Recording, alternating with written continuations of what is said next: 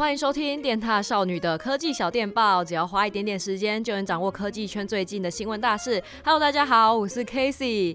上次说了明年见，结果直接农历新年见。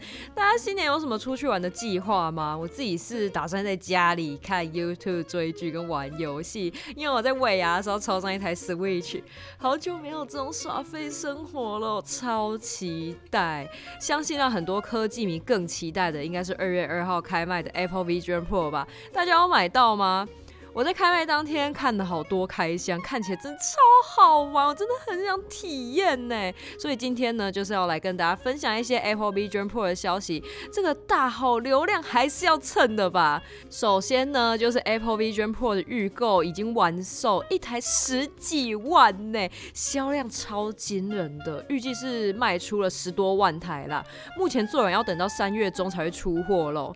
虽然说销量看起来不错，但是大家的开箱测试。中也是有一些使用上的困扰慢慢出现，像是带着 Vision Pro 就没办法使用 iPhone 的 Face ID，还有在暗的地方会有一点不清楚，噪点会变得比较多。还有人反映说戴到头上觉得超重，但是不用担心，因为 Apple Vision Pro 躺着也是可以用的，而且视觉体验目前下来都还是正面的评价居多，尤其是大家使用 Vision Pro 来录制空间影片，那个身临其境的感觉，我看了真的超级无敌想玩的。目前 Vision Pro 呢可以支援的 App 也有六百多个，像是大家好助理 ChatGPT 就有资源哦。之前说不会开发相容 App 的 YouTube 呢，也是直接一个发夹完。近期发言人就宣布会有开发的计划，就期待其他的串流平台也可以一起跟上喽。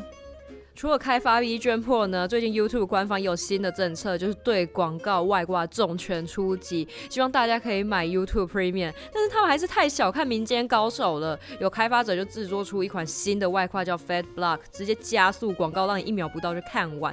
但是最近这个外挂开发者却请大家删除，因为他已经转卖这个外挂，后续呢还遭到多次的转卖，里面可能已经被植入了恶意程式，如果用户下载使用的话，可能会导致个资外泄。但开发者也表示，自己将在近期发布新版 fad Black Origin 的外挂，可以支援更多的浏览器，也可以增加到 YouTube Music。但是其他网民当然就不买账啦，因为开发者贩售行为才导致这些问题，所以就对他不太信任，也表示不会再使用新版的软体。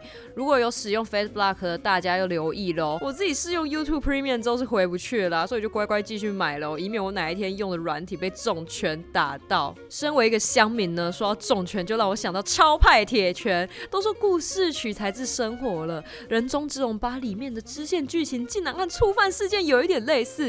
以下会剧透，如果你还没玩到的话，可以先跳过，以免被剧透到。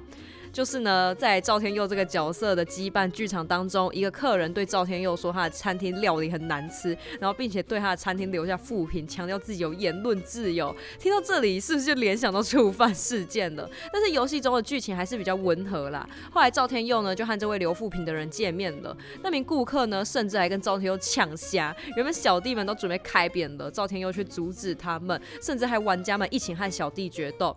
打斗结束之后呢，小弟就对赵天佑更。家中心在一旁看到的客人也被赵天佑打动，并表示会删除负评，也说出留下负评的原因，并不是因为饭菜太难吃，他反而是觉得太好吃了。原本想要录影分享，但是无奈被赵天佑阻止，才心生不满，做出后续这些举动。